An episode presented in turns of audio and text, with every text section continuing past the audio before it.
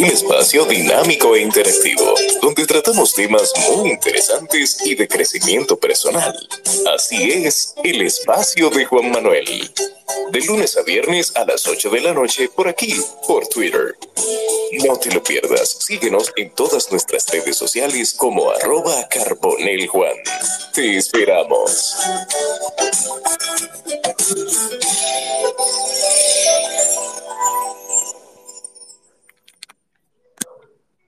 Como lo acaban de escuchar, buenas noches, bienvenidos a, un capítulo más del espacio de Juan Manuel con la sección favorita de todos los que están siempre conectados a este humilde y, e interesante espacio, Ondas de Cine. Ondas de Cine, un espacio del espacio, valga la redundancia, una sección de cine con mi amigo Liranzo desde Canadá, y un servidor desde Punta Cana, República Dominicana. Hablaremos hoy en el segmento Ondas de Cine de qué es el cine blockbuster. Una palabra que quizás ustedes la han escuchado por la famosa tienda de videos que había anteriormente, que más adelante o en otro episodio vamos a hablar de ello. Pero Blockbuster tiene su historia, tiene su marca y tiene también su razón de ser. Sin más preámbulo, quiero dar la bienvenida a mi amigo, colaborador y analista, escritor y todos los otros epítetos que usted puede darle a el señor. No, pero no asesino, no asesino ni nada por el ah, estilo. los epítetos, hay, diferentes tipos de epítetos. hay un epíteto, el epíteto suyo, el epíteto suyo es especial, no es nada negativo. No, no, pero qué humilde este chico. Y me, está haciendo sentir tan humilde, ¿verdad? No, no, no, usted, se lo, eh, usted, se lo, usted se lo merece, usted se lo merece. Muchas gracias eh, a todos, ¿verdad? Eh, espero que les interese participar también, porque queremos que sea, que haya participación y que estaremos abiertos a las preguntas, ¿verdad? Pero comenzando lo que es el blockbuster, que no es que la, la, la tienda de videos, ¿verdad? De videos, lo tomó del concepto, del término. El blockbuster como lo conocemos hoy, Juan y audiencia, surgió en los años 70, como lo conocemos hoy, pero el término es más viejo. El término comenzó a usarse en los, eh, según verá los historiadores, se comenzó a usar en los 40. Eh, para, venía de, la guerra, de las armas y se le llamaba a las bombas que se lanzaban que podían acabar con, bloques de la ciudad. De ahí viene el block y el buster. Buster que es explosión y block que es un bloque. Eh, entonces el término comenzó a usarse en la cultura, eh, en los espectáculos, en el cine, en el teatro, hasta en la música en algún momento, en concierto en algún momento. No tanto, pero, pero en algo entre ya finales de los 40 y, los 50, para referirse a esas producciones que tenían grandes estrellas o que tenían o que ofrecían un buen espectáculo en, ya en el término del cine, ¿no? Quedamos, nos quedamos entonces en el cine, ya en los 40, finales de los 40, en los 50 ya se, se empleaba el término, no con tanta frecuencia ni con la misma connotación exacta eh, que se comenzó a usar ya a finales de los 70 y los 80, que más adelante lo veremos, Lo, les explicaremos. La, diferencia que había entre el uso del término en, los, 40-50 eh, y, de los 70 a los 80 hacia adelante.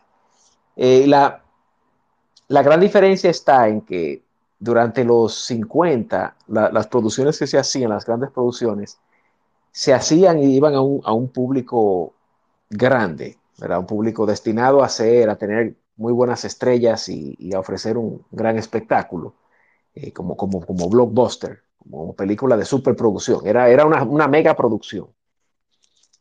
Y el término perdió fuerza ya en la década de los 60, eh, con, con, el cine que hubo, que era un cine ya de ruptura y un movimiento que ya tenía que ver con la contracultura eh, en los 60.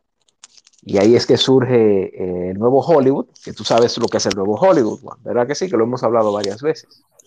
Sí, claro. Que, después de la contracultura de los años 60, que, surge el nuevo Hollywood, ya que buscaba un cine que era completamente opuesto a lo que era el blockbuster o la idea de mega producción, sino que era un cine que ya se orientaba mucho a, la vida diaria de la, del individuo, a, estudios de personajes, a presentar la realidad, la, realidad social, los conflictos psicológicos, que eran películas ya de drama. O sea, para que la gente tenga una idea, eh, películas como El Padrino, como The French Connection, como, como Network, como Rocky, todas esas películas eran películas del nuevo Hollywood.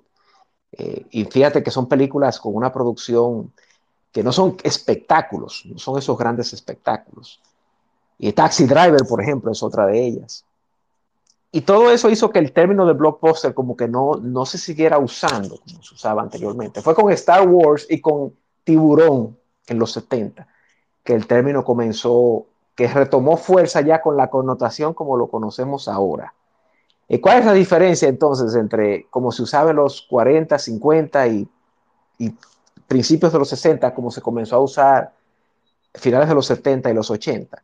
La interpretación mía y lo que, lo que dice la evidencia es que en la época de 40, 50, 60, lo, poco que se usó en los 60, el término era una, como he dicho, una megaproducción con actores, pero no era, y era un espectáculo, pero no era, no era un, un acontecimiento tan calculado ni tan de fórmula.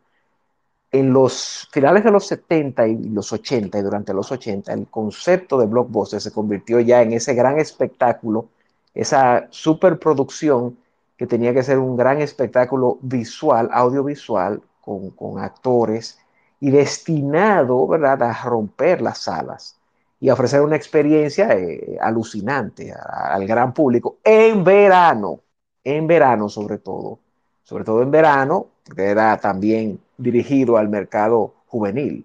Hay que entender que el término como lo conocemos hoy, el blockbuster, existe ya en una generación donde hay una cultura joven, eh, youth culture se le llama, la cultura de la juventud o la cultura joven, que eso no existía en los 40, 50, no existía, no había en aquella época una cultura imperante en la sociedad que fuese una cultura de jóvenes, no la había, o sea, no era lo que, o sea, o sea tú has visto, Juan y audiencia, que en las películas de los 40, de los 50, un hombre de 20 años no era un hombre, e, era, era completamente un caballero, vestido con traje, con corbata, con todo. Sí, sí. Porque no existía lo que se le llama la youth culture, la cultura juvenil. Eso vino en los 60, comenzó a entrarse en los 60. Y usaban, usaban, usaban paraguas Totalmente. y, sombreros. Y, las, y las mujeres igual, o sea, era con vestido, era con todo. No era un asunto de, de o sea, el hecho de ver jóvenes en escena vino en los 60, final, ya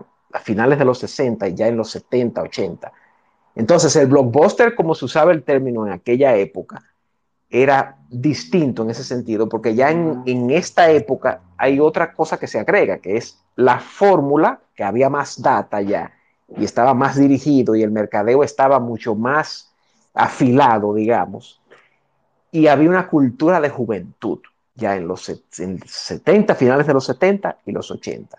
Entonces el término ahí cambia y es tal y como lo conocemos. Ya todo el mundo sabe la historia en los 90, porque todo el mundo aquí que ha visto cine sabe ya lo que, lo que es una gran producción, ¿verdad? Esas producciones que van a salir en verano. No todas salen en verano, hay unas que salen en abril. Por ejemplo, los, los Rápidos y Furiosos estos salen en abril, abril, mayo, usualmente. Eh, siempre hay, hay otras que salen en un periodo. Por ejemplo, hay superproducciones también que salen ocasionalmente en, noviembre o en diciembre, o sea, no, no tiene que ser, pero, pero es un mercadeo muy medido, muy centrado y usualmente, usualmente eh, se orienta mucho al verano por el asunto de la, de la juventud, porque busca que, que conecte mucho con, con, la juventud y con los chicos, por ejemplo, ya que van de 13 a 14, 15, 16, 17, que están de vacaciones y eso. Eh, ¿Queda claro, Juan? o hay, que definir bien el concepto de, blockbuster como tal. Eh, sí, está claro, está, claro. Entonces, sabemos que es, sabemos que es un blockbuster. sí, sabemos. Puedo, puedo repetirlo si, si, si, me perdí en, la, en lo que decía. el blockbuster. No, no, no, está, claro, está claro. Eh, los de, sí, los de reciente integración hablamos de qué es el cine de blockbuster. Con Liranzo en el espacio de Juan Manuel en nuestra sección mensual de ondas de cine. Entonces, sabemos que es un blockbuster. Sabemos el origen del término, sabemos el uso del término durante los años como los 40, como cambió en los 50. Entonces, durante la década 60 y 70, eh, ¿cómo se usaba el término? ¿Con qué frecuencia? El uso y la de, y, o sea, debido a la, contracultura de los 60, eh. y, cómo, cómo, cómo, va cambiando el término blockbuster en el cine y en la sociedad mundial y norteamericana. Sí, de nuevo, para los que llegaron y retomar el punto, en los 40 se usaba para llamarle a una producción, ¿verdad? A una gran producción con buenas estrellas, ¿verdad? Eh, igual en los 50. Lo que ocurre es que en los años 60 el término pierde, pierde fuerza porque la cultura de los 60, con todos los movimientos que había, la contracultura y todo ese cambio y esas nuevas agendas que estaban entrando en la sociedad en los 60, rechazaban lo que era la cultura del, del gran espectáculo o la cultura, digamos, porque se veía como, como algo que era superfluo. Ya hablar de superestrellas y hablar de, Se veía como algo convencional. Y recuerda que la contracultura, per, se, por sí misma, es algo que busca oponerse a lo, a lo, tradicional o a lo convencional. Entonces, en los 60, cuando ya se hablaba de, de un blockbuster, el término ya no tenía la... No era ¿cómo me explico? No era algo que se veía con buenos ojos hablar de blockbuster, porque en ese momento ya lo que se quería que las cosas fueran rebeldes, fueran diferentes, no que, no que fueran a agradar a los grandes estudios, ni al dinero, ni a todo eso. Recuérdate que los 60 es cuando la sociedad ya sufre esa transformación en la vida diaria de la gente y cambian muchísimas normas y hay muchísimos movimientos, ¿verdad? Como dicen algunos escritores, años convulsos. Sí, sí, sí, convulsos completamente. Entonces no se veía bien, eh, el término no era acogido por, por, la, por, el, por el, público, por la juventud en, aquel entonces. Nadie quería que le hablaran de, de cosas tradicionales, ni, ni de, ni de, eh, de, gran capital, ni nada de eso. Todo el mundo quería ser de izquierdas en los 60, o sea, la, la, la, hip, por eso se llamaba los hippies, ¿verdad? Porque hip es eso, conectado. Eh, de vanguardia. Eh, ¿Cómo se dice eso? Como algo cool de ahora. Y por eso el término... Actual, actual. Sí, actual, correcto, sí. De, en boga, actual. Y por eso el término en los 60, durante los 60, no se usa, deja de usarse. Y se retoma ya a finales de los 70. Y se retoma ya a finales de los 70 con un concepto distinto porque se agrega, se agrega en la sociedad ya el elemento de la cultura juvenil o la youth culture, como expliqué ahorita. Y ya también se agrega con la idea de que la sociedad tiene más información recogida. Hay que recordar que ya en los 60, 70, ya la data y la técnica, la técnica de, recolectar data del mercadeo y de todo, ya se ha ido, se ha ido, eh, ha ido evolucionando. Y entonces el, el concepto se reformula con las ideas que había entrado, que había traído el nuevo Hollywood, y sobre todo el final del nuevo Hollywood, con los Spielberg, con los Zemeckis, con los John, con los Lucas, eh, con los Joe Dante. y, hay que, ¿sí?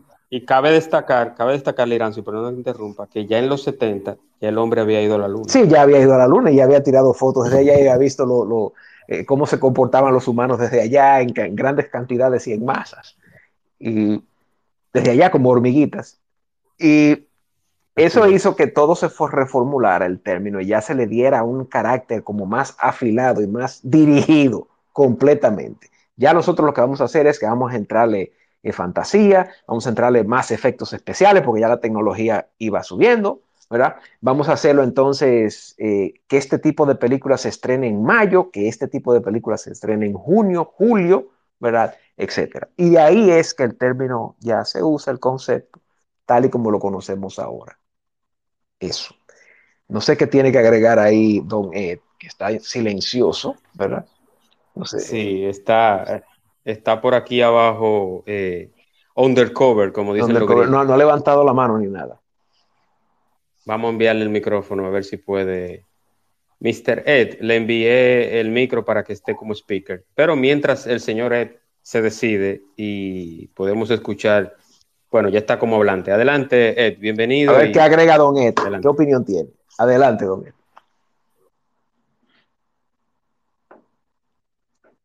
Se está preparando. Mientras tanto, está soltando el brazo. estírate bien, estírate bien, estírate bien, que no quiero un galón muscular, estírate bien. No, no, buenas noches, buenas noches. Buenas.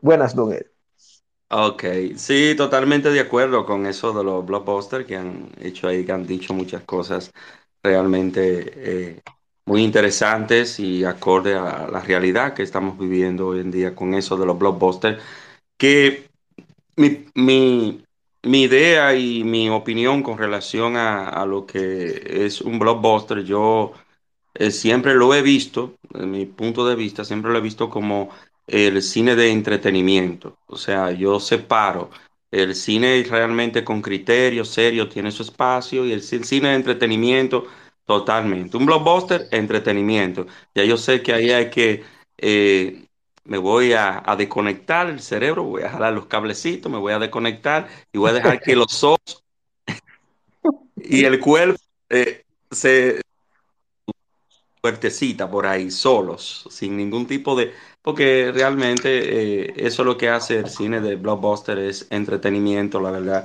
No es para que tú te estés eh, complicando la existencia. Eso, eso es lo que realmente yo veo siempre. Yo no ando buscando cuando me dicen blockbuster, yo no ando buscando de quinta, panta, quinta pata al gato, como dicen.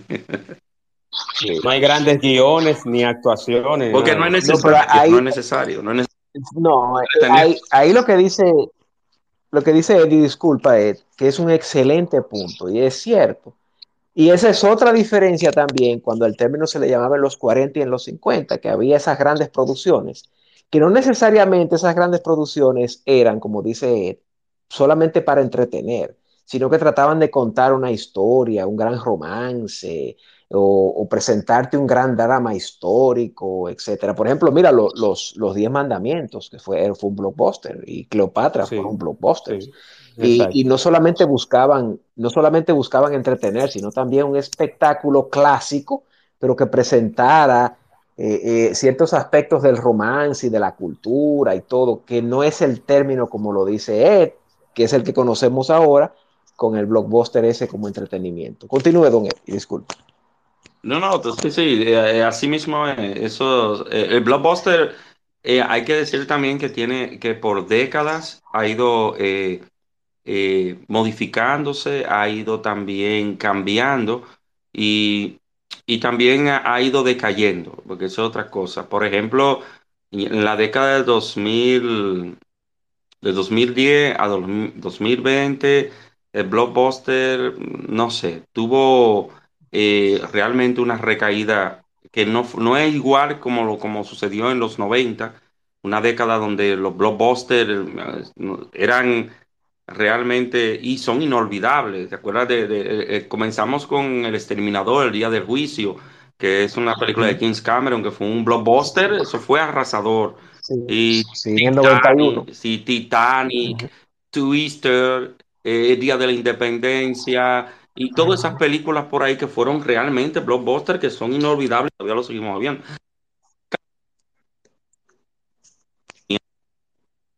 Pero, que han ido, hay décadas como que, realmente eh, han, han, decaído mucho, han decaído. Incluso también en los 80, recuerden que HBO es Homeboss, Home Boss Office y que se refiere también a lo, a lo que son los, los blockbusters.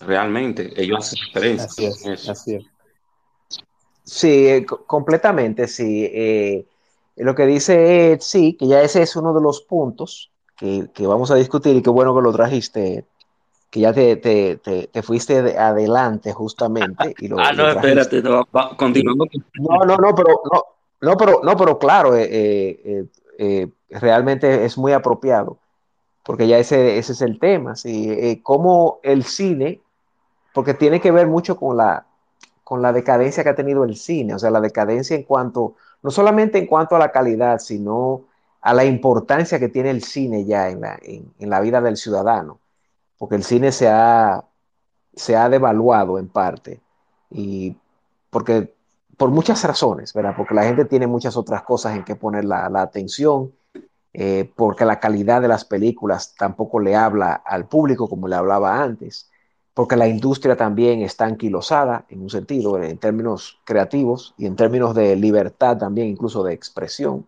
Por esas razones y por tales razones, el, el mismo blockbuster se ha visto afectado. Por eso es que son pocas las películas que tú puedes decir, eh, y Juan, que sean un blockbuster, en el caso específico del blockbuster, que uno pueda recordar y uno diga, vaya, qué gran película, qué experiencia inolvidable en los últimos 10 años o 15 años, del 2010 en adelante.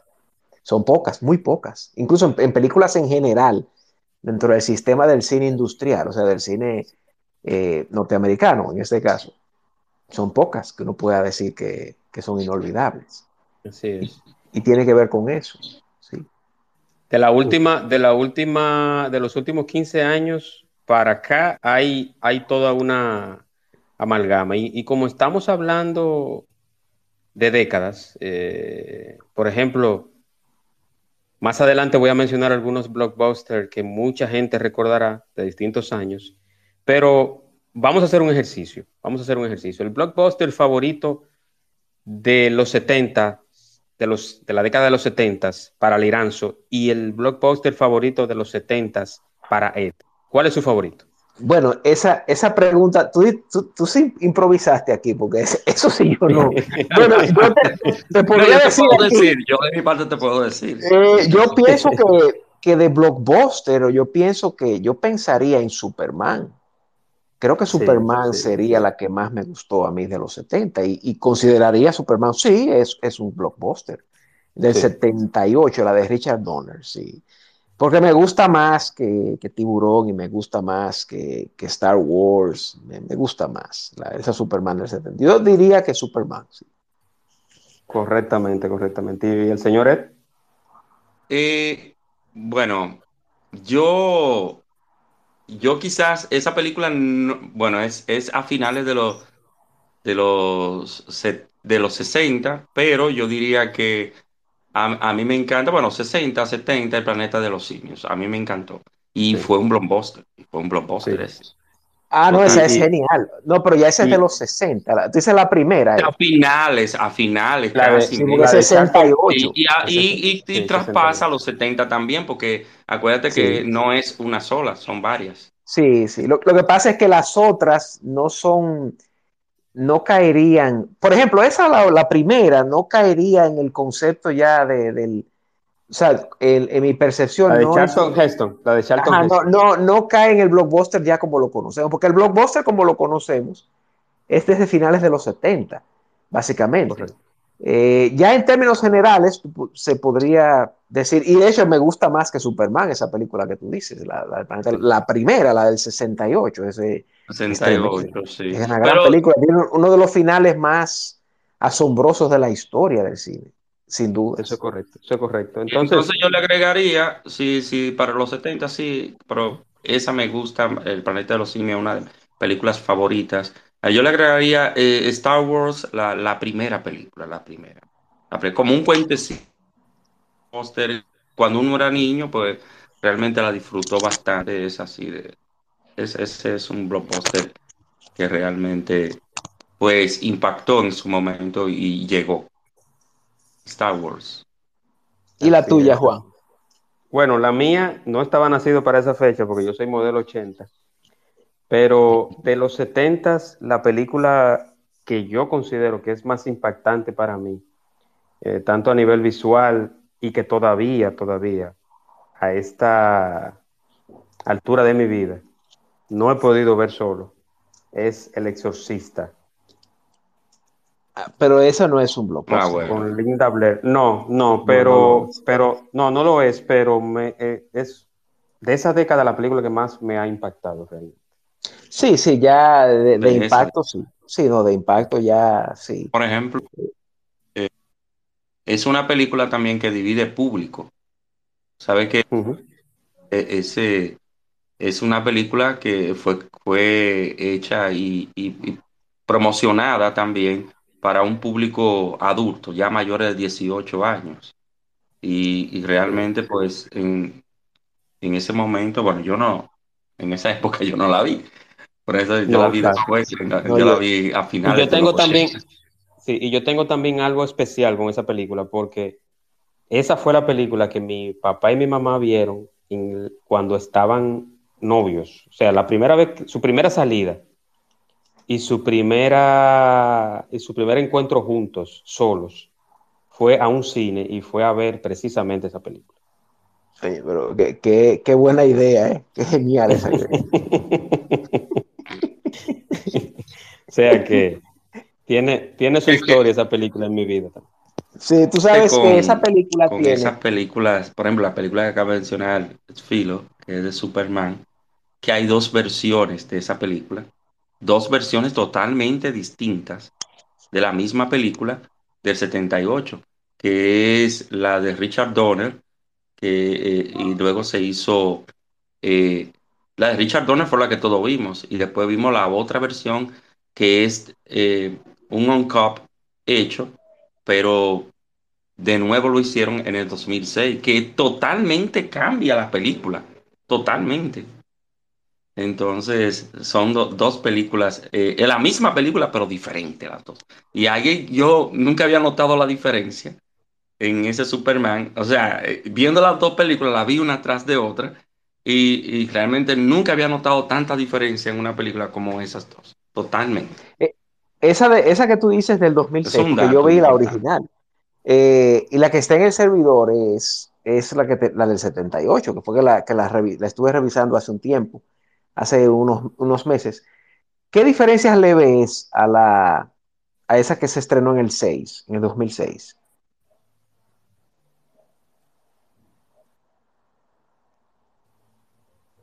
Don Ed. ¿Estás ahí? Ed? Ah, sí, está por aquí. Como que se fue un momento el, Sí. el audio. Es que, que- que- ¿Qué le viste de diferente a esa de- del, del Sí, 2006? se fue el audio un momentito. Bien, eh, eh, eh, pues esas dos películas, eh, bueno, eh, Superman, esa, esa película, eh, bueno, tiene esas, esas dos versiones. Un dato que quise eh, agregarlo ahí como interesante para el que quiera re- revisar de nuevo la película de Superman, vea esas dos versiones y van a ver que la his- la- las historias son diferentes, lo que se cuenta ahí mismo de Superman. Mira, Juan, Perfecto, perfecto. Ed, Ed hablaba de, de- de que la, el objetivo principal de un en, blockbuster. en los 70, en los Oh. 70 recuerdo también que hay, hay varias películas que fueron blockbusters también, aparte del Exorcista, que fue Rocky también. Rocky fue también Rocky. un blockbuster, Grease, eh, Fiebre del Sábado por la Noche también, que también fue Sí, todo un en, blockbuster. en el caso de Rocky, en el caso en de Rocky, 77 Rocky, no me equivoco. Ed, ¿tú me un escuchas, Ed? blockbuster, que fue uno de los grandes blockbusters de ese, de ese Juan, año. Parece, parece que no te está escuchando. no, que no me escucha. No, que te decía, no, que, que Rocky no, no cae, porque Rocky fue una película con un presupuesto, de hecho, un presupuesto modesto. Lo que pasa es que fue un gran éxito comercial, porque también hay que, hay que, hay que separar a veces, porque se, se confunde a veces, que una película que le va muy bien no necesariamente es un blockbuster. En el caso de Rocky, yo no estaría de acuerdo con que es un blockbuster. Rocky es una película que es un drama. Lo que pasa es que dejó mucho dinero. De hecho, voy a buscar aquí el presupuesto de Rocky, la original. Déjame ver. Rocky Pero Film. que recuerda, Rocky el 1. filo, recuerda que también los blockbusters se miden por las recaudaciones de las películas. Sí, no, pero que ya eso es si es exitoso o no. O sea, si la película es exitosa porque en el concepto del blockbuster que, no- que nos hemos referido es, son esas superproducciones de alto presupuesto y que apuestan, ¿verdad?, a romper el bloque, que es la definición más, eh, más usada del blockbuster. Mira, la Rocky original, óyeme bien, no, oye, producirla, ¿tú sabes qué presupuesto tuvo Rocky, la original? Ed? 960 mil dólares. O sea, no llegó ni a un millón. 960, Ni a un O sea, no es un blockbuster. Lo que pasa es que fue un gran éxito comercial. un exitazo comercial, si fue. De hecho, es una de las películas más exitosas comercialmente. Eh, ya eh, Saturday Night Fever, yo no creo que tampoco haya sido un blockbuster. Estoy seguro que no. Eh, vamos, a, te voy a buscar el, el Saturday Night Fever film. Eh, déjame buscar el presupuesto. Saturday Night Fever. De hecho, es una película de bajo presupuesto. De bajo presupuesto. no, esas películas son de bajo presupuesto, no son de los grandes, pero que son de las grandes sorpresas que, que rompen. por, ejemplo, por ejemplo, la, la Brujas de Blake. Sí.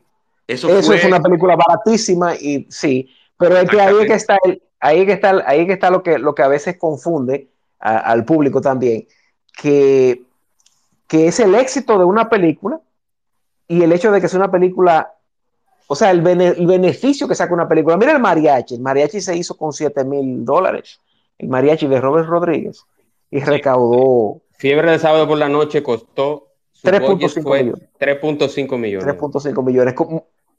Mira, tres veces más que Rocky. Tres veces más que Rocky. Lo que pasa es que ahí, el dinero se fue, el dinero se fue en vestuario y en. Sí, sí, sí, sí. Pero es una película pequeña, completamente pequeña. Ya blockbuster ya son los tiburón, ya eso sí es blockbuster. Lo IT. Y tú te refieres, tú te refieres a, grandes espectáculos. Sí, claro que, sí. claro. Entonces, el público, porque eh, realmente hay una confusión ahí, eso, o sea que, hay, hay, una confusión grande porque eh, realmente se promueve mucho hoy en día que ya un blockbuster es, cuando recauda dinero y se convierte en una película exitosa sin importar el presupuesto de la película ni los millones que hayan invertido en ella porque se confunde. Eh, eh, el, término clásico es, el término más usado es, es la superproducción ideada para generar, o sea, para ah, entretener y para generar eh, ganancia, ganancia. Por ejemplo, mira, en los últimos años, que vamos a entrar a ese tema, han habido películas que han sido blockbusters, que les, les ha ido muy bien. Por ejemplo, la Avatar la reciente, la Avatar, recaudó muchísimo dinero. La, digo, la del 2009. Recaudó casi, casi 3 billones de dólares mundialmente. y, es una película que costó, si recaudó casi 3 billones, costó 237 millones. Avatar. La primera, la original, la del 2009. Eh, por ejemplo, la película Jurassic eh, Avengers Endgame, esa película del 2019 recaudó 2.8 billones. O sea, 2, billones 2 billones 800 millones. 2.800 aquí Yo tengo, aquí yo tengo que en Endgame recaudó 2.797 millones. billones, sí, billones. Y, Esa fue. Sí, 400 millones. 450, 450. Pero Avatar. Avatar costó 2.37, la de 2009, y recaudó 2.847. Correcto, correcto. Pero lo que dice, lo que dice Ed es, es, es verdad, también es un buen punto, porque el, término se confunde con el éxito comercial y con lo que, y, realmente si uno se pone a, a, mirar etimológicamente la palabra, blockbuster quiere decir que estalla el bloque y la taquilla, o sea que lógicamente debería de caber en el término eh, cualquier película que hace que se rellene la sala. Eso lógicamente es así. Pero como se usa, exacto, pero como se usa el término en la industria, eh, el término tiene mucho que ver con el tipo de espectáculo que hace la obra. Porque mira, Joker, que fue una película muy exitosa, costó 70 millones. Joker, la del 2019, y ha recaudado 1.74 billones. O sea, pasó del billón, que ha sido un gran éxito. Esa, etimológicamente, a nivel lógico, sería un blockbuster porque eh, estalló las salas. Pero en términos del, concepto en la industria, no es una película de espectáculo, ni es una película de alto, de alto presupuesto, ni es una película de un, gran, de un gran esplendor visual. De hecho, es una película retro, es una película tipo de los años 70, una película hecha al estilo Taxi Driver, al estilo El rey de la comedia. El, rey de la comedia, sí. Sí, sí, sí, sí, sí. Por ejemplo, Titanic, continuando con... Vamos a continuar con el, con el tema, Liranzo. No sé si quieres... Sí, sí, sí, claro, claro, claro. Sí, entonces, eh, que vamos a nombrar varias películas que yo tengo aquí en un listadito muy actualizado, inclusive actualizado a este año, el 2023. Pero los 90 y los 2000, el cine de fórmula más acabada, ¿cómo, ¿cómo ha influido eso en el blockbuster, estimado Liranzo? Que ¿Cómo ha influido el eh, de fórmula más acabada? O sea, los 90 a los 2000, el cine de fórmula más acabada.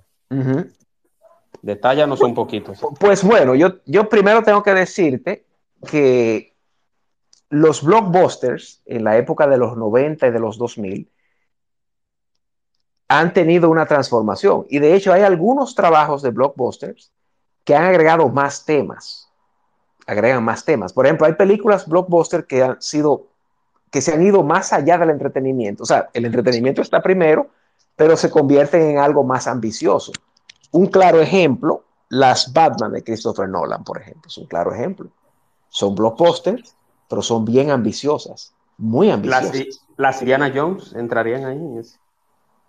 Eh, no tanto, porque juega más seguro. Recuerda que a Spielberg le gusta jugar en un sentido, o sea, Spielberg sí hace mucha experimentación en lo técnico, pero no tanto en, la, en lo que es la trama o el guion. Lo grande que, tiene la, que tienen las Batmans de Christopher Nolan, por ejemplo, son la, la complejidad que tiene la escritura dentro de ese mundo, dentro del mundo de los superhéroes la complejidad que tiene.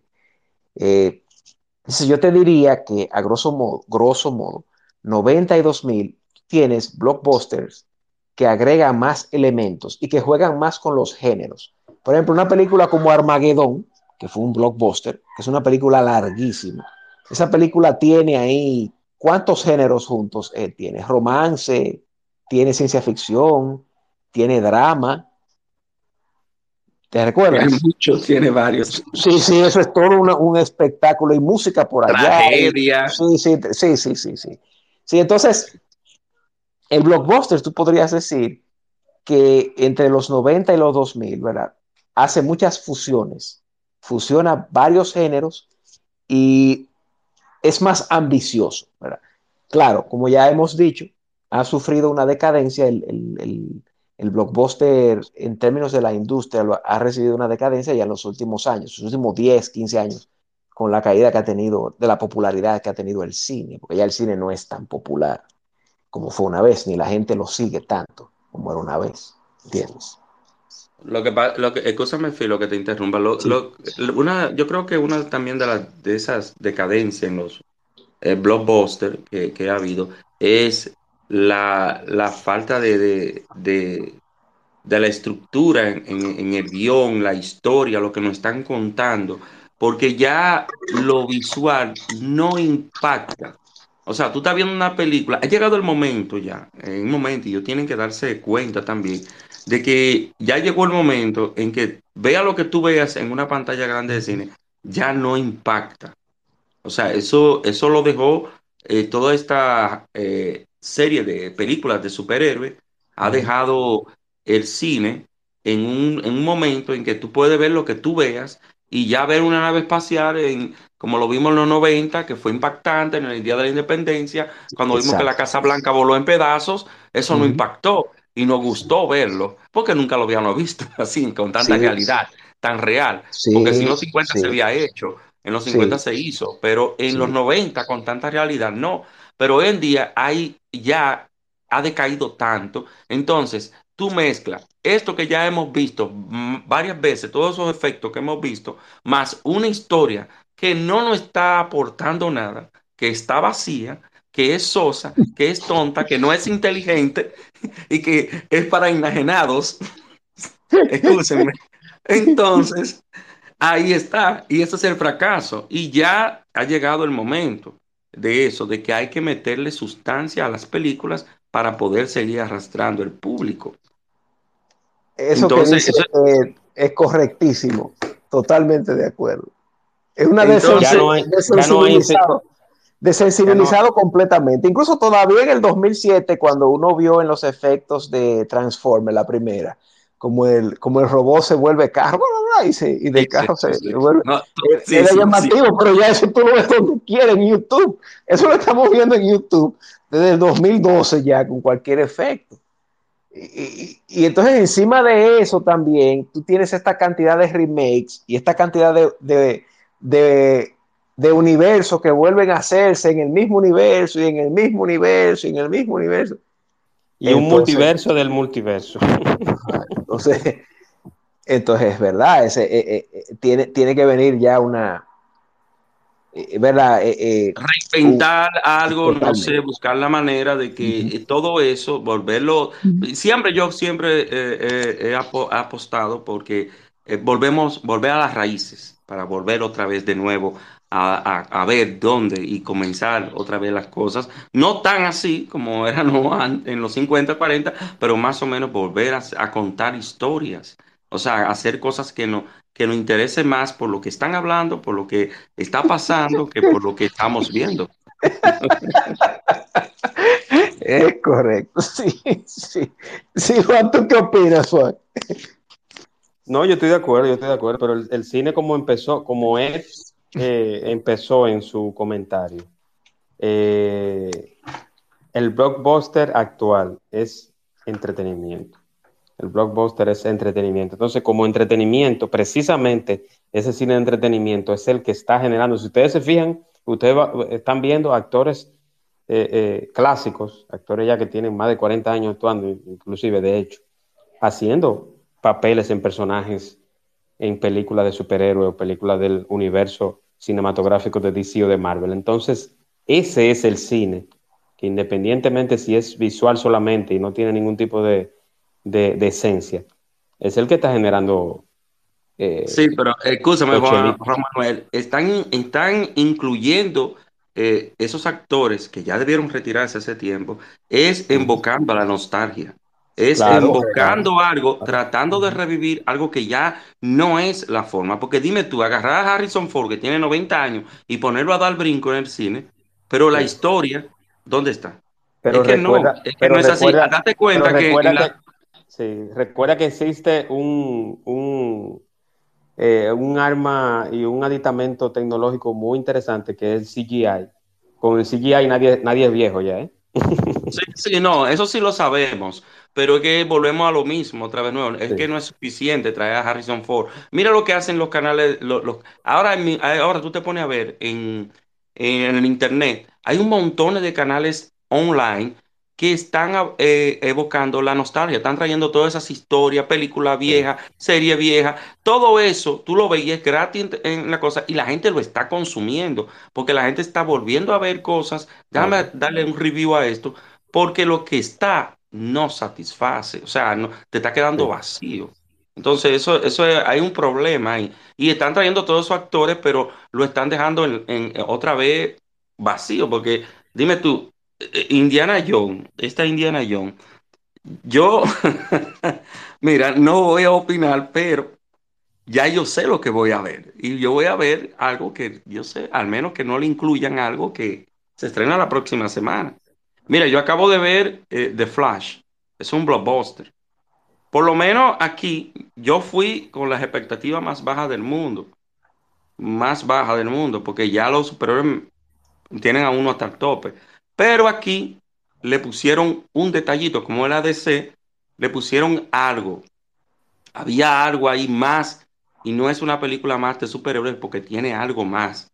Algo que toca y hay algo más ahí que, que realmente no es, y trabaja con los viajes en el tiempo, ese tipo de cosas, pero tiene algo más, un factor humano, psicológico que aporta y que es de explorar.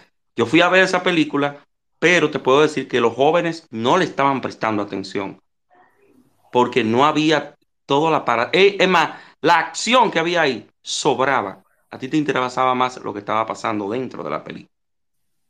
Y eso es, estaba, el interés estaba dentro de la película, no lo que estaba pasando fuera, destruyendo cosas. Y ahí, y los jóvenes estaban, que no les interesaba lo que, cuando la acción desaparecía, ahí estaban ellos aburridos.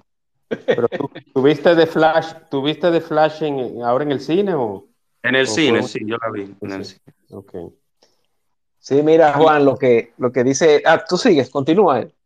No, no, está bien, continúen ustedes. Sí. No voy a coger el programa para mí solo. Sí, No, no, pero está bien. Sí, sí, sí tienes que No, agregar yo más. estoy, yo estoy desahogando mi, mi cansancio ya de, porque yo soy, yo realmente soy, soy honesto con eso. Siempre me ha gustado la ciencia ficción. Siempre he sido partidario de, de, me gustan los efectos visuales y todo eso. Pero cuando llega una saturación llega. Y eso es. Sí, así es. Sí, yo lo que iba a lo que iba a agregar era que lo que dice es otro punto, y es la explotación de la nostalgia.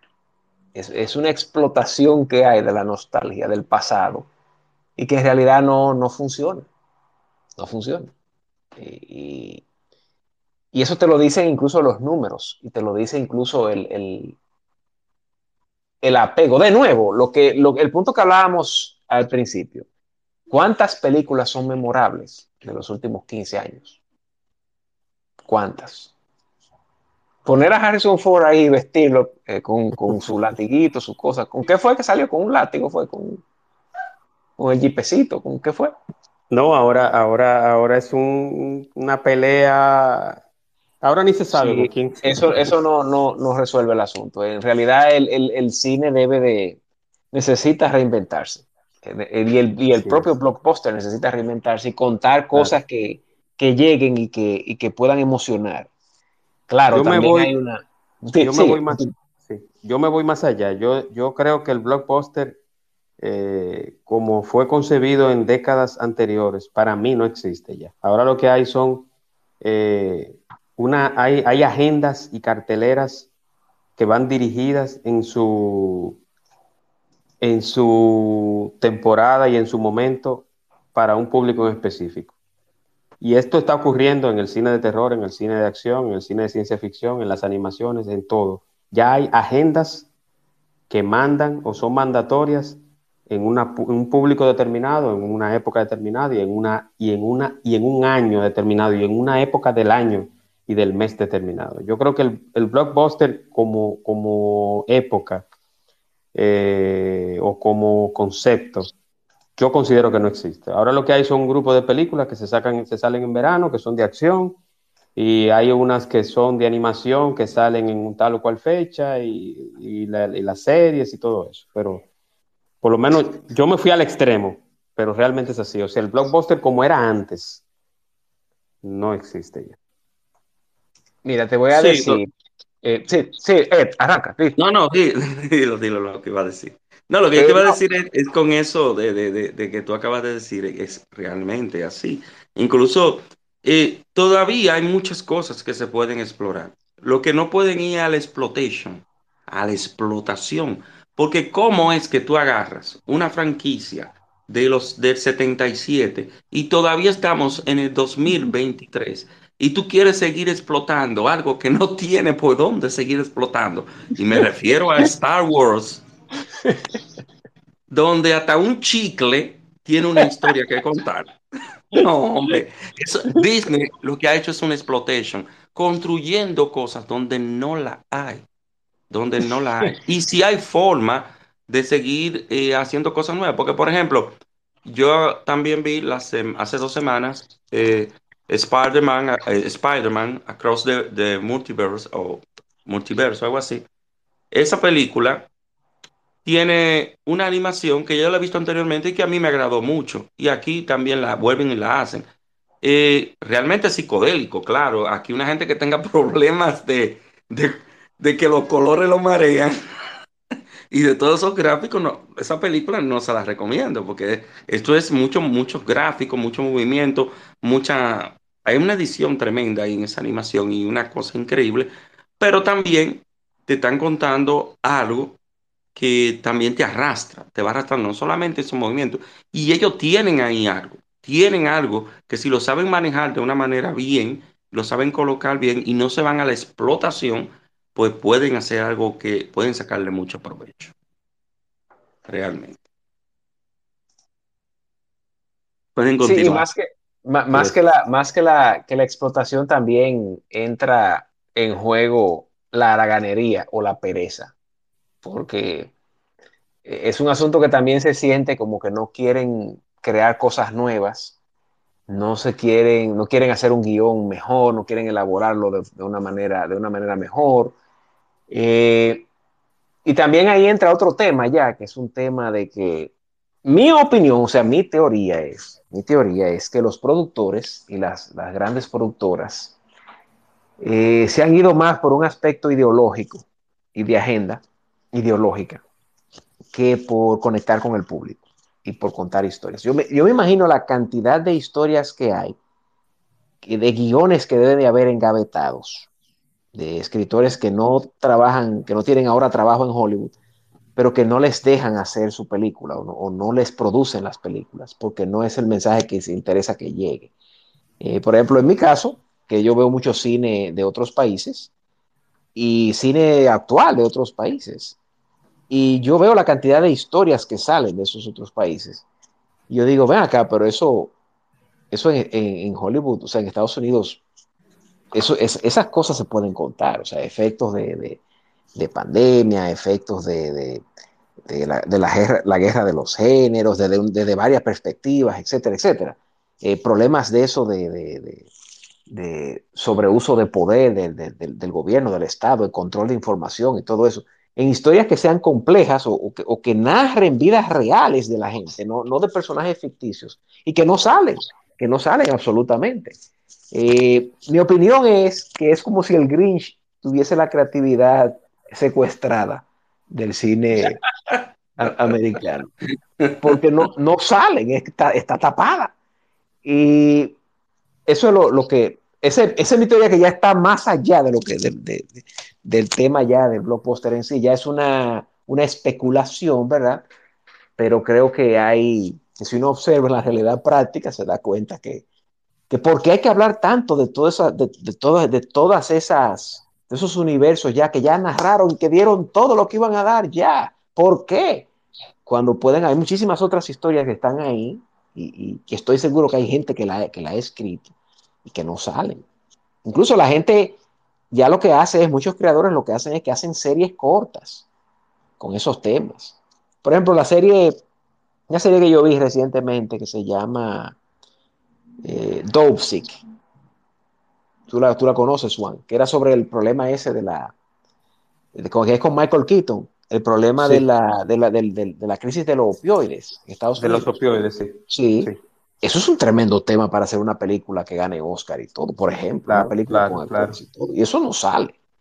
Eh, y, es una historia, y es, y es una historia actual, y es una historia que no va a pasar de moda. Exacto. Entonces, así hay muchísimos otros temas, muchísimos. E, Esa cosa que hicieron con, eh, esos abusos que hicieron durante COVID y todo eso. Hay muchísimas historias que se pueden salir de ahí, o sea, de cosas que, que no tenían sentido y que se hicieron. Y, y esa película no sale.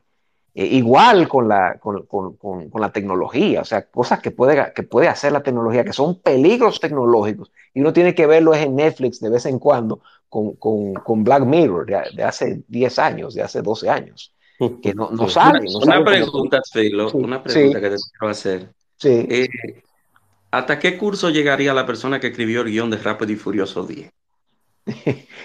no, esa es otra también. Bueno, yo, yo te digo, yo te digo la verdad, yo te digo la verdad, mira, Rápido y Furioso 10, el que escribió ese guion, el que escribió ese guion es vecino de Rochi RD y de y del Alfa. Primo del Alfa y vecino de Rochi RD. Eso es puro, pura cultura urbana esa, película.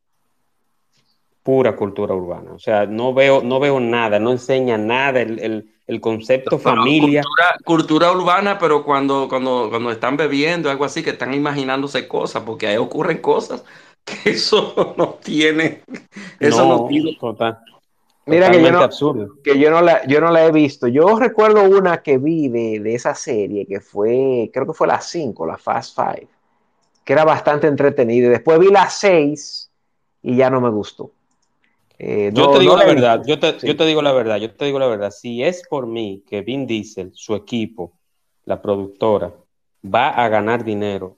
Yo, yo, vi, yo vi Fast Five, eh, Fast X hace poco, la reciente de Rápido y Furioso, la vi aquí en la casa. La vimos aquí en la casa. Yo no, yo no, yo no, yo, yo le soy honesto, le soy honesto. Yo no doy ni cinco pesos por una película de Rápido y Furioso. Hay otras que yo tampoco pago por ellas, pero por esa de Rápido y Furioso, por cosas que no voy a decir aquí que me reservo, por esa cultura, tanto de su creador y, de, del concepto y todo eso, y quizás hasta del mensaje que llevan, porque eh, las carreras clandestinas no son un juego, que esa es otra cosa que yo siempre he criticado de ese tipo de películas, que llevan mucho como una cultura o como una forma de vida, una carrera clandestina, y la carrera clandestina llevan muerte, llevan problemas y son ilegales. Entonces yo hay cosas así que yo no las apoyo. Yo la veo en mi casa como entretenimiento y todo eso, pero yo no apoyo porque no le veo. Eh, eh, es como dice Ed, o sea, no hay nada, no hay eh, de nada, nada, ni siquiera efectos, porque son bien malos, por cierto.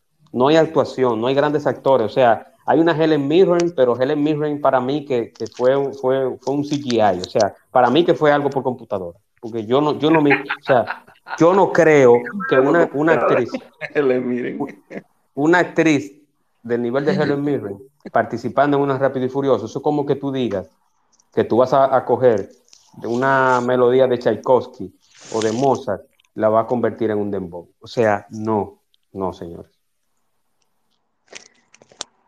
Yo vi recientemente algo parecido, pero es una película que tiene, que tiene ciertos atributos dentro de ese cine así de entretenimiento. Vi a, vi a Bullet Train, la vi hace poco, Bullet Train, eh, la que es con, con Brad Pitt con Brad Pitt, sí. Es un, tremendo, un, tremendo tornillo, pero por lo menos... Eh, es una película, pero por lo menos tiene un sentido de ironía y de, y de, y de cálculo, que, que, no se la toma muy en serio. El humor negro es genial, eh, el humor negro es genial. Eh, es, una, es una película que es, es, aceptable. Mira, esa película costó, esa película la anunciaron durante los playoffs de la NBA del, del año pasado, del 2022 y es una película que cae en un, en un blockbuster, cae en 90 millones.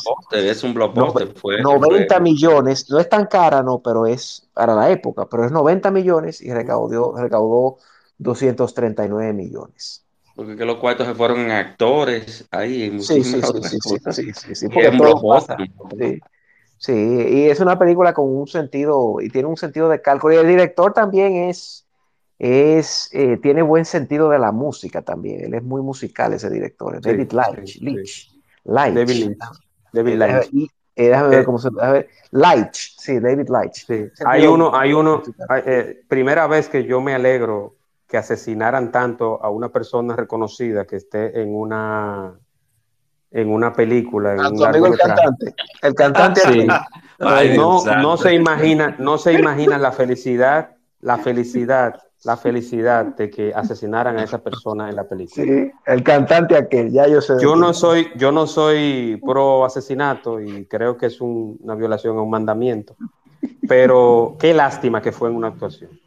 Miren algo también, algo, algo, algo que también yo he observado mucho y que también puede peligrar también para el cine, porque si tú no creas la base para eso, pues vas a perder también muchas cosas, porque como estaba mencionando hace un momentico, están invocando la nostalgia, pero, eh, y luego retomo la película de Flash, cuando tú no tienes cultura, cultura de cine, o has visto mucho cine, cuando te incluyen eh, chistes o colocan canciones y colocan temas o, o, hacen referencias a cualquier cosa que tenga que ver con los 50, con los 60, con los 70, el que no tenga esa cultura está en el aire. Porque, por ejemplo, en esa película de Flash hacen referencias a películas de los 80 que hay jóvenes hoy en día que además consumen películas de ahora y no saben de lo que te están hablando. Incluso ahí ponen temas musicales de los 70 y de los 80, igual en otras películas también lo han hecho. Y uno se ríe porque ya uno ha consumido eso. Eh, yo he observado también que anteriormente, no sé si todavía en los Estados Unidos eh, siguen ese alineamiento, pero en los Estados Unidos se observaba que antes los jóvenes, en los 90, algo así, tenían a finales de los 90, mencionaban cualquier película de los 60, 70, aunque sea un home office, un box office o un blockbuster, lo conocían. y mencionaban esa película. Porque tú le preguntas a cualquier joven dominicano de 18, 19 años o 20, que tú lo ves consumiendo mucha televisión y tú le preguntas, ¿tú has visto la película, por ejemplo, ese blockbuster, Tiburón, de esa época? No, no, no lo ha visto y ni lo va a ver. ¿Tú has visto eh, El Exorcista, el primero? No lo ha visto y no lo van a ver. Y tú ves que ven las, lo que está ahora. Entonces, hacen referencia, a muchas películas hoy en día que están invocando eso, pero hacen referencia a eso. Y quizá uno que es de esa época se ríe, pero ahí hay un riesgo enorme, porque si tú no, no, no vas a crear la base para eso, te puedes perder. Eso es así, eso es así, totalmente de acuerdo. Entonces, eh, ya estamos llegando casi al final de este espacio. Estimado Liranzo, estimado Ed, perspectiva de histórica, histórica general del blog post. Su opinión sobre eso. Que es un término, ¿verdad?, que nace en los 40, en resumen, en, el uso de la, de la, eh, con referencia a la cultura, y que se le da un uso en los 40, 50 y el uso no es tan frecuente durante los 60 y resurge en los 70, finales de los 70, ya como lo conocemos ahora. Y que es un término también que es ambiguo, ¿verdad? Porque es un término que no solamente evolucionó con el tiempo, sino que también es ambiguo, porque como explicaba Ed, eh, una cosa, o sea, etimológicamente hablando, blockbuster por términos del significado de la palabra compuesta, block, de bloque, y buster, que explota. Un blockbuster sería eh, cualquier película, en el caso del cine, cualquier película que estalla la, boletería, la taquillería, ¿verdad? Que, llena las salas y que, que las rebosa las salas, ¿verdad?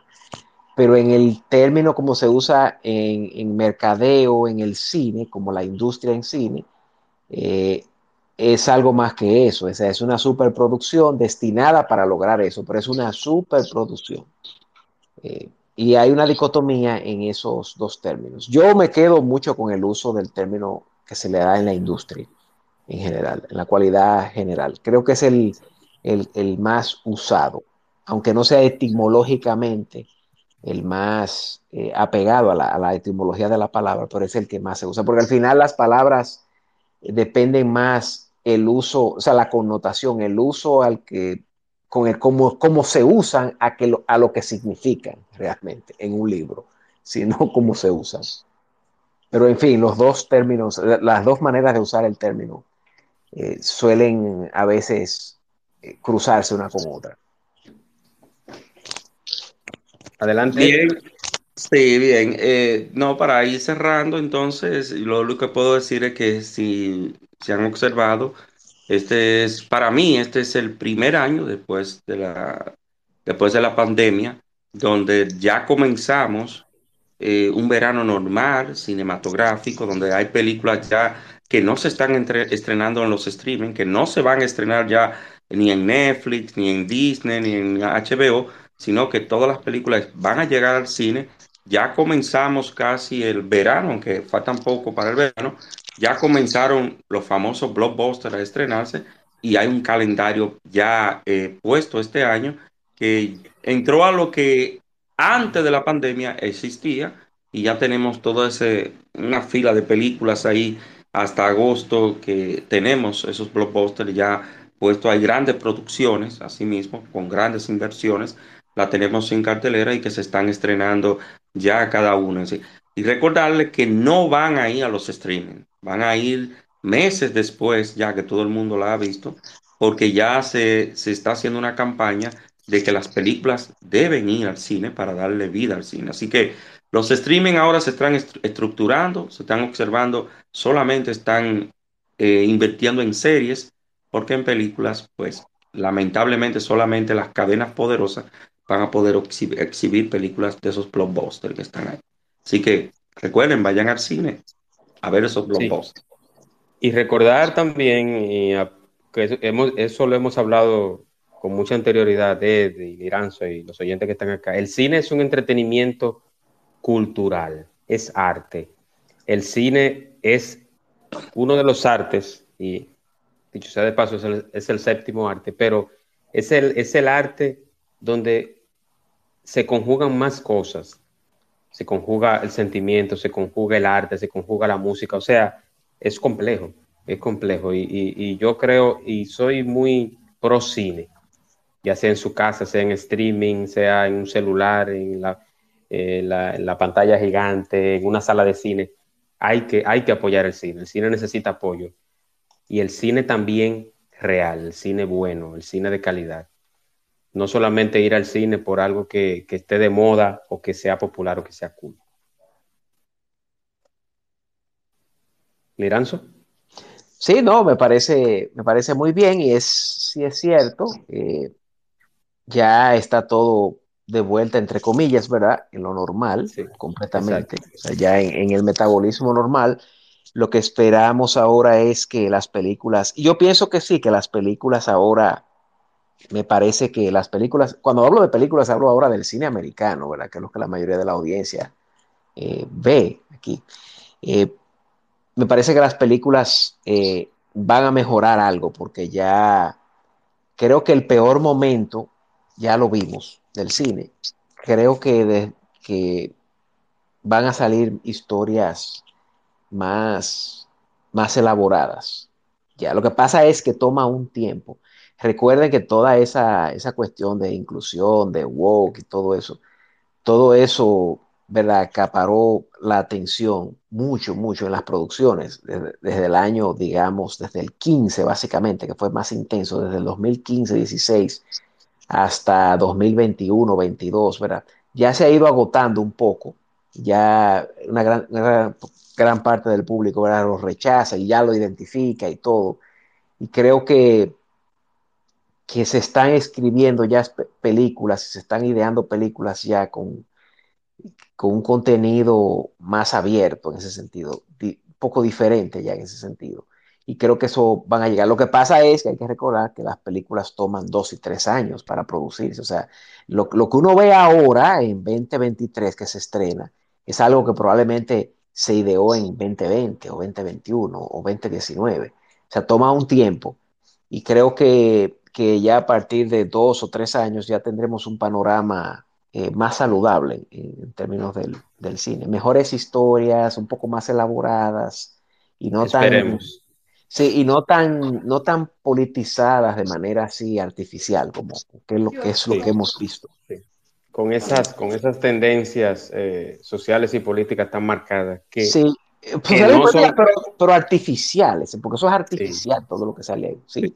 Sí, sí, sí, sí. O sea, no son movimientos reales, no son movimientos de, que, la, que, la, gente, que, que la gente en masa eh, eh, eh, está de acuerdo. No, no, no, no. Eso, es una cosa artificial creada ahí en la pantalla y, por Twitter, por, retweets. Así es, así es. yo quiero que antes de culminar, mi amigo Ed y Liranzo, nombremos los blockbusters exitosos comercialmente. Empezamos con mi amigo Liranzo y luego con el señor Ed. de la historia, blockbusters de la historia o comercialmente hablando?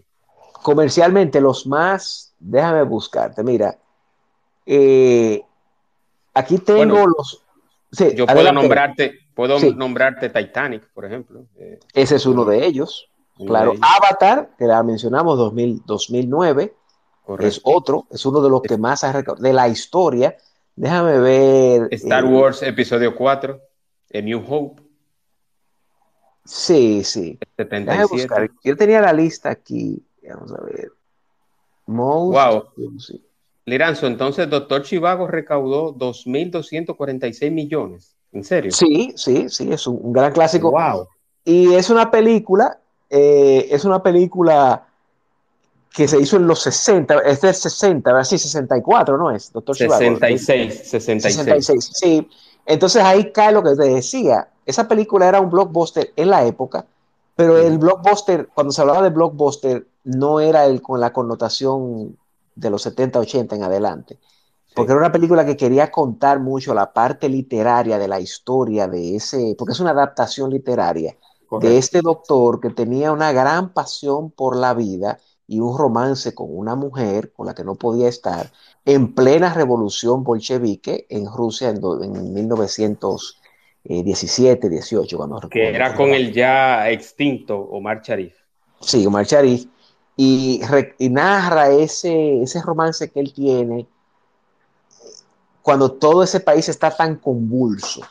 ¿Verdad? Entonces, no es lo mismo, no es una película que es nada más para entretener, sino que es una película para contar el romance de ese doctor en esa época, en ese contexto, esa aventura de ese contexto.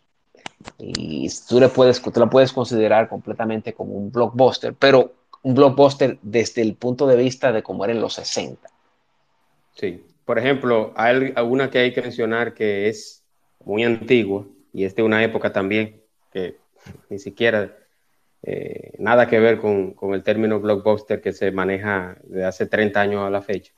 Y es lo, que el viento se llevó. Del sí, también, sí, sí. Sí, claro, que era ese gran, ese gran espectáculo, pero que cuente esa gran historia.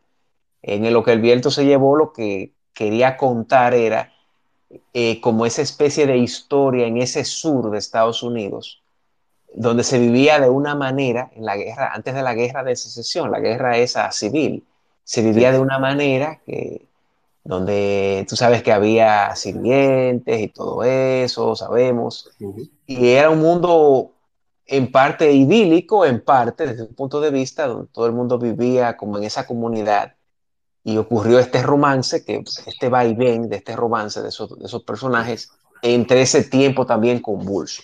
Entonces ves que hay una diferencia entre un blockbuster así, en los 30, 40, a uno, por ejemplo, como un Titanic eh, o como un, eh, como un Independence Days o algo, algo así, que, que, tiene mucho ya lo que es el esplendor visual de la tecnología y, y, y, y el entretenimiento, más que, que la historia eh, en sí u, otros elementos. Pero esa es, una de las, es una de las grandes, sí mencionar que han sido comercialmente muy exitosas las Avengers o los Vengadores de, Marvel, que ha tenido actores de la categoría de Robert Downey Jr., Chris Evans y Scarlett Johansson. También tenemos a Titanic 3D, que recaudó su costo, su budget fue de 200 millones y, costó, y recaudó 2.242 millones y contando porque se, se reeditó recientemente para tratar de subirle los bonos un poquito más a, Mira, de, las de James Bond, escúchame, eh, hubo una reciente que Skyfall, esa costó, costó 200 millones y sacó 1. un billón, un billón y algo. Sacó. Casino eh, Royale fue muy exitosa también. Sí, déjame ver cuánto costó Casino Royale. Fue, fue fue bien exitosa, así de Martin Campbell. Esa película costó 150 millones y sacó, recaudó 616. Sí, sí, dejó, dejó dividendos, dejó dividendos. Sí. Eh, de las, de las, eh, de las películas eh, o carrera clandestina grabada en, en 4K, en HD y también en, en celuloide están las Rápido y Furioso 7, eh, Rápido y Furioso 8, Frozen animada, tenemos a Black Panther 2018, recaudó 1.347 millones y costó 200. Está las, Harry Potter, toda la saga. Eh, está Star Wars eh, episodio 8, Los últimos Jedi recaudaron 1.332 millones y costó 200 del año 2017. Jurassic World del 2018, 170 millones fue su costo, recaudó 1.310 millones. Eh, esa fue muy entretenida, pero fue un blockbuster, pero una basura de película. Frozen 1 del 2013 costó 150 millones, recaudó 1.281 millones. La Bella y la Bestia Live Action del 2017 costó 160 millones, recaudó 1.264 millones. Los Increíbles 2 del 2018 Yo creo que ese fue el último gran éxito antes de la pandemia de, de una película animada. Recaudó 1.243 millones y su presupuesto fue de 200 millones. 200 tenemos- millones. Wow, ¿y cómo gana? 200. Será en Sí. promoción. En promoción, sí, en promoción. Sí. Rápido y Furioso 8 del 2017 costó 250 millones, recaudó 1.236 millones. eh, 1.236 millones de personas que le gusta un disparate en el cine, pero bueno. Eh, los Minions del año 2015, 74 millones fue su costo, recaudó 1.159 millones. Capitán América Civil War del universo de Marvel costó 250 millones, recaudó 1.153 millones. Aquaman del universo de DC, ahí vamos con DC, 1.148 millones. Su presupuesto, su budget fue de 160 millones del año 2019. El Señor de los Anillos, El Retorno del Rey del 2003, 94 millones fue su costo y recaudó 1.142 millones. O sea, fue, fue un exitazo esa película. Y hay otras, eh, Sí. nos podríamos extender, ¿verdad? Si nos metemos ahí, que tal vez podría ser tema para otra, otra sala, ya de los grandes fracasos, porque hay grandes fracasos, no solamente en la taquilla, sino con la crítica también. Comience con ese- Waterworld, que comience con Waterworld, con Waterworld, Waterworld, de Kevin Sí, Costner, sí, comience con- sí, pero hay, hay otras que son peores. No, peores, peores, sí, no, no. son El cartero, el cartero, el cartero con Kevin Costner. Ah, pero ya tú tiraste dos de Kevin Costner. Pasaste dos de Kevin Costner. No, lo que Mira. pasa es, escúchame, Phil, escúchame, Phil, es que, es que, es que Kevin Costner le, le encantan las películas de tres horas. Ese hombre no Sí, baja de sí. tres horas. Pero mire, Mira, estamos hablando de. Kennedy, John F. Kennedy, La Danza con Lobos, son largas esas películas.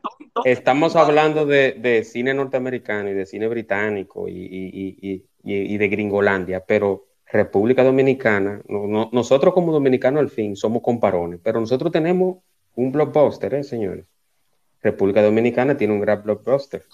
Y ese blockbuster dominicano es nada más y nada menos que Perico Ripiao. Sí, No sé qué totalmente. Totalmente, sí, eso es No totalmente un, un- un blockbuster en el sentido, no, porque ya la- el término en el sentido dominicano, ¿verdad? En el sentido de rellenar la sala, porque no es que es una superproducción, Sí. Exacto, sino, exacto. sino de rellenar la sala, sí, claro, cuestión de cuarto. un, un lleno total, Y completamente. segundo, y segundo, y segundo con, con- en segundo lugar, que yo considero que también fue un gran blockbuster, es Nueva York, con el extinto y ido destiempo Sí. Luisito Martí como Balbuena. Pero sí te voy a decir que me quedo con Perico Ripiao cinco veces. Yo también, yo también. Es muy agrio, muy agria esa, esa Nueva York. Sí, sí, Agrio, sí. agrio, sí. No es cómico, no, no, no, no. Y lo que cuenta también el drama, no, no. Perico Sí, Ripiao, sí. por lo menos tú sabes que ya es una, una pasada. Y, Sí, y- y- y que los chistes ahí funcionan y la música te la suben estridentemente, etcétera. ¿verdad? Pero, pero- pero funciona. Tenemos a Johnny Arrendel con algún comentario o pregunta. Adelante, Johnny, bienvenido, hermano. Johnny, adelante. Ah, me escuchan ahora, me escuchan. Ahora sí, ahora sí. Sí, sí. Eh, sí, es una pregunta. eh, a la hora de concebir una superproducción, ¿dónde es que se va la mayor parte del presupuesto? ¿A dónde es que se va? ¿En el elenco? ¿En, eh, en la, en la producción en sí? ¿En los efectos especiales? Eh, ¿dónde, ¿Dónde se va la mayor parte del presupuesto? Y, y- y también en particular, en una película animada, ¿por qué no hay películas animadas que sean de, que, puedan ser impresionantes, pero que, que sean de bajo presupuesto, porque la, haga tal vez una persona en su propio laboratorio y, y minimice los costos, haciendo todas las voces y todo ese tipo de cosas. Esa es muy, muy buena pregunta. Eh, hay, hay dos preguntas ahí, dos preguntas largas, eh, muy buenas ambas. Eh, la primera es, depende del tipo de producción. Normalmente, normalmente, eso no manejo ese, ¿verdad? Porque no soy eh, productor de cine ni cajero, en ese sentido, de contable. Pero normalmente interpreto que debe de irse mucho en lo que es el reparto, el elenco, por eso ganan tanto los actores. Y entra mucho también lo que tiene que ver la locación, viaje y equipos, eh, los equipos que se, se, van a usar. Por ejemplo, una película como esa de Bullet Train, que no es tan cara, pero esa película, ahí se va mucho lo que es el reparto en esa película. En una película, por ejemplo, como las Batman de, de, Christopher Nolan, por ejemplo, digamos la última que fue la del 2012, la de Dark Knight Rises, eh, hay mucho, mucho trabajo ahí de, de, mucho trabajo técnico, costoso, costosísimo. Y de hecho me parece que ahí hubo un IMAX, también una cámara IMAX, eh, que ya habría que entrarse mucho al detalle técnico, pero hay un, un, un gran elenco, una, una, producción que trabaja mucha gente, mucho equipo técnico. O sea, dicho de otra manera, en, tanto en el reparto como en la parte técnica, es que básicamente se van. Hay también una inversión, en otras películas también hay veces que hay mucha inversión cuando son películas que tienen un actor, un actor eh, caro, ¿verdad? Y una película que es sencilla, de un drama, un drama, pero que pasa algo que puede impresionar y se trabaja mucho en lo que es la promoción también, porque también se invierte en promoción, que, que vendría siendo como el otro eslabón, el, el, de la publicidad. Hay algunas que sí invierten mucho más en, en, en publicidad que, que, con relación al, si son más baratas en términos de la producción, van a invertir eh, porcentual, en porcentaje hay más inversión en la, en la publicidad, en porcentaje, por un asunto de... de, de lo, Filo, déjame darte, sí. darle un ejemplo a él de, sí, de una producción. Sí. El Prime Video invirtió un exagerado eh, dinero, vamos a decirlo así, un costo exagerado, en una serie que se llama Los Anillos de Poder.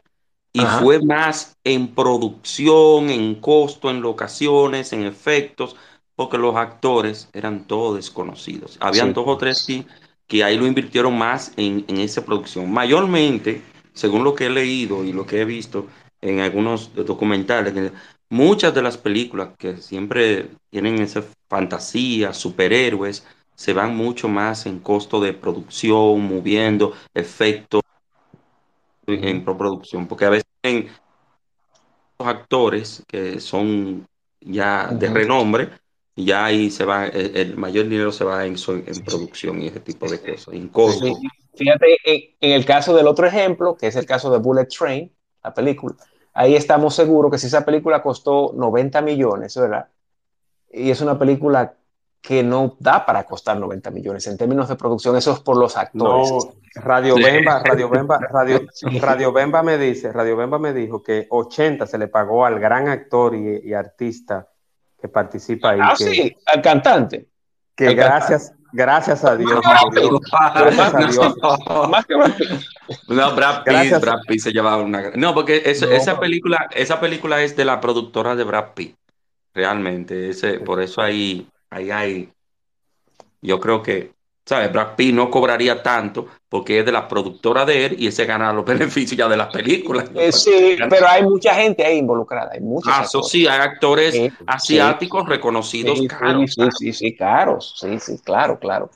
Pero sí, entonces la, la, pregunta de la animación, eh, ahí hay un trabajo técnico también que no es tan fácil, eh, porque lo que manejamos, ¿verdad? lo que nosotros podemos decir desde aquí, es que en términos de, la, de las animaciones, es que no es fácil tú hacer una animación que quede bien visualmente para tú exhibirlas en, exhibirla en, en una pantalla gigante. Hay que invertir en la producción en ese caso, por más simple que sea y por mejor que sea la tecnología, porque no es lo mismo tú tener una tecnología que te haga una diagramación en tu computadora, en tu casa, en, en un tamaño de una imagen, que tenerla entonces en una sala grande, enorme, en un cine. Y ni decir lo que es el sonido, lo complejo que es. ¿Qué tú tienes que agregar en cuanto a eso, Greg? Eh, Ed, ¿qué Greg? ¿De dónde yo saqué Greg? Sí, no, sí, sí, en realidad es, es, es, complicado. Mira, aquí se hizo una película dominicana, no sé si ustedes se acuerdan, hace mucho tiempo. Una animación. Una animación, sí, animación se hizo, se estrenó en los 90, creo que fue. Y esa película tenía problemas, serios problemas, incluso en la misma animación y costó mucho dinero. Y en la animación y también en las voces que le colocaron. Que incluso yo la volví a ver recientemente, no me acuerdo el nombre ahora de la película, la volví a ver recientemente y eh, en un canal de televisión vi algunos pedazos y ellos le cambiaron la voz. Le hicieron un montaje y a él son otros actores que doblaron la voz. Y ahí funcionó con la nueva tecnología. Pero cuando la hicieron aquí y la exhibieron aquí en las salas de... Y, realmente era un, desastre, porque la voz como que no encajaba. Bueno, había un, problema serio. Y mira que se invirtió mucho dinero en esa. Sí, sí. Sí, también hay, otro, hay otra cosa que decir. También es verdad que ya sin tener que ser tan caro, ¿verdad? Se pueden hacer más cosas, evidentemente pero aún así hay, hay un costo en ciertos equipos y ciertos, ciertos materiales. aún así, todavía sigue siendo caro. Sí, todavía. Y con el tema de la inflación, también en el cine eh, eh, los costos se elevaron, lógicamente.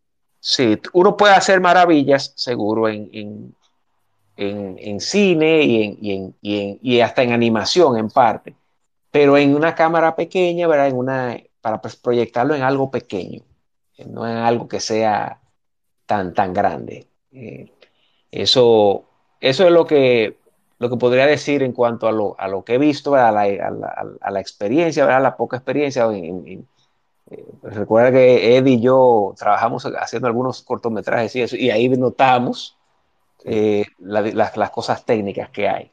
Eh, ciertas dificultades. Y el audio, eh, recuerda que el audio es lo más difícil de, Sí, sí, sí, es muy es complejo, muy complejo. Poder limpiar ese audio y, y montarlo bien es, es, complejo. Imagínate en una pantalla grande con unos sonidos de esos tan sensibles. Que, ahí se oye el perico limpiado de volumen Estridente. No, pero a mí me gusta la de Robertico con el sonido. Que de repente, ah. de repente hay un silencio, ¿verdad? Un silencio de repente. No, no y, lo grande del caso, y lo grande, y lo grande, lo grande y lo, y lo, lo genial de su director, de ese mismo señor, es que él dice que él no hace cine para gustar, o sea, él hace cine por, por, eh, por, capricho, porque él entiende que, que, hacer cine es como ir al supermercado y comprar eh, arroz, carne y, y ensalada. Eh, a los rusos le encanta, a los rusos le encanta y a los alemanes el cine de ustedes. Yo entré a una red social que hay rusa que se llama OK, óyeme, y ahí aparece Robertico, es el ídolo de ellos. Yo no, yo no sé qué yo lo que le encuentre. Hasta la película la han traducido. Lo que pasa es que recuerda, recuerda que ese tipo, ese tipo de personas, de directores en Rusia, Putin no lo deja vivir más de cinco años. entonces ese tipo de cosas es rara y cuando es así, eh, son, son una viga, como dicen aquí en República Dominicana. el que es un ídolo, el que es un ídolo y seguirá siendo un ídolo en este espacio es mi amigo Liranzo y mi amigo Ed. Eh, agradecer por la oportunidad de hablar del cine blockbuster. Eh, más adelante vendremos con otro tema, con otra sección de ondas de cine, brazo ejecutor del espacio de Juan Manuel. Recordar. Podemos decir, podemos decir el tema que viene. Claro que sí, claro que sí, claro que sí. Vamos a ir con el cine de acción. Ahí vamos a hablar de películas del cine de acción. De todas las décadas, de todo el momento. De todas las décadas. Y aquí vamos a traer también ya películas, como es más abierto en ese sentido, que ya no tiene que regirse al, al blockbuster, por ejemplo, americano. Aquí vamos a hablar ya del cine también asiático, de acción y, ah, histórico de acción, que hay varios eh, directores y eso en el mundo. Yo pensaba que tú iba de, pensé que iba a decir que iba a llevar así, pero eso está loco, porque dando entrevistas a todos los lados, yo pensé que lo iba a llevar para No, él se está, él se está vendiendo. No, y, y, está, y está haciendo hasta reality show con la familia. sí, sí, sí, él está. quiere hacer una última, una última corrida ya, una última. Eh, una, un último rodeo. Un último rodeo. Así es, así es, así es. Sí. Yo nuevamente agradecer al Iranzo, eh, el Iranzo desde Canadá, Ed desde la hermana República de Santiago de los 30 Caballeros y el anfitrión de este espacio, el sus que habla, Juan Manuel, desde algún lugar de nuestro país, República Dominicana. Agradecer a todos los oyentes que están por acá. El próximo martes tendremos un espacio especial. Tendremos a una persona que es muy audiovisual aquí en Twitter, que tiene un mensaje patriótico muy interesante y será Hernani Aquino de la plataforma RD por lo alto. Hablaremos sobre lo que hace en Instagram, en Twitter y cómo el realce de la dominicanidad en el espacio de Juan Manuel en Twitter Spaces y en diferido en Spotify y en todas las plataformas más que usted tenga y que desee. Miranzo, algunas palabras finales y Ed también. No, muchas gracias y, esperamos escucharnos, ¿verdad? Próximamente con, con el cine de acción, ¿verdad? Y que Ed esté aquí también, ¿verdad? Sí, claro que sí. Preparen, preparen. Haremos, todo lo posible por estar aquí. Eh, eh, darles un saludo a todos los que están por acá, a Carolyn, Teacher Carolyn, a Rami, Esperanza, Liliana, Nairis, Mariela, Frank, que hizo muy buenos aportes eh, sobre este espacio, al señor Johnny, que hizo una pregunta también interesante, y lógicamente a mi amigo... Dos preguntas. Dos preguntas. sí. Lógicamente a mi amigo Ed desde Santiago y a Liranzo, colaborador de este espacio también, igual que mi amigo Ed. Y aprovechen, hagan sus preguntas sobre el próximo espacio de Ondas de Cine, cine de acción, su película favorita, la que no fue su favorita, por qué esto, por qué lo otro, todo. Desglosaremos el cine de acción, lo vamos a desnudar el cine de acción en este espacio. ¿Sea dama o, chico? ¿Eh? Eh, no, se, no, no se sabe, no se sabe aún. O puede ser que sea hermafrodita también. Ay, no, ahí lo da. Bueno. Señores, muchísimas gracias. Eh, nos escuchamos el próximo martes. Ya ustedes saben, el Nani Aquino de la plataforma RD por lo alto, que hace una excelente labor y una, un realce, un reconocimiento interesante a la dominicanidad eh, de un país que necesita tanto, que no nos podemos cansar de, de alabar y de creer en nuestra amada y bella República Dominicana. Próximo martes, 8 de la noche, en el espacio de Juan Manuel. Y en Spotify y todas las plataformas en streaming que usted considere. Buenas noches, señores, descansen y gracias por estar Buenas noches. Buenas noches. Hasta la próxima. Gracias.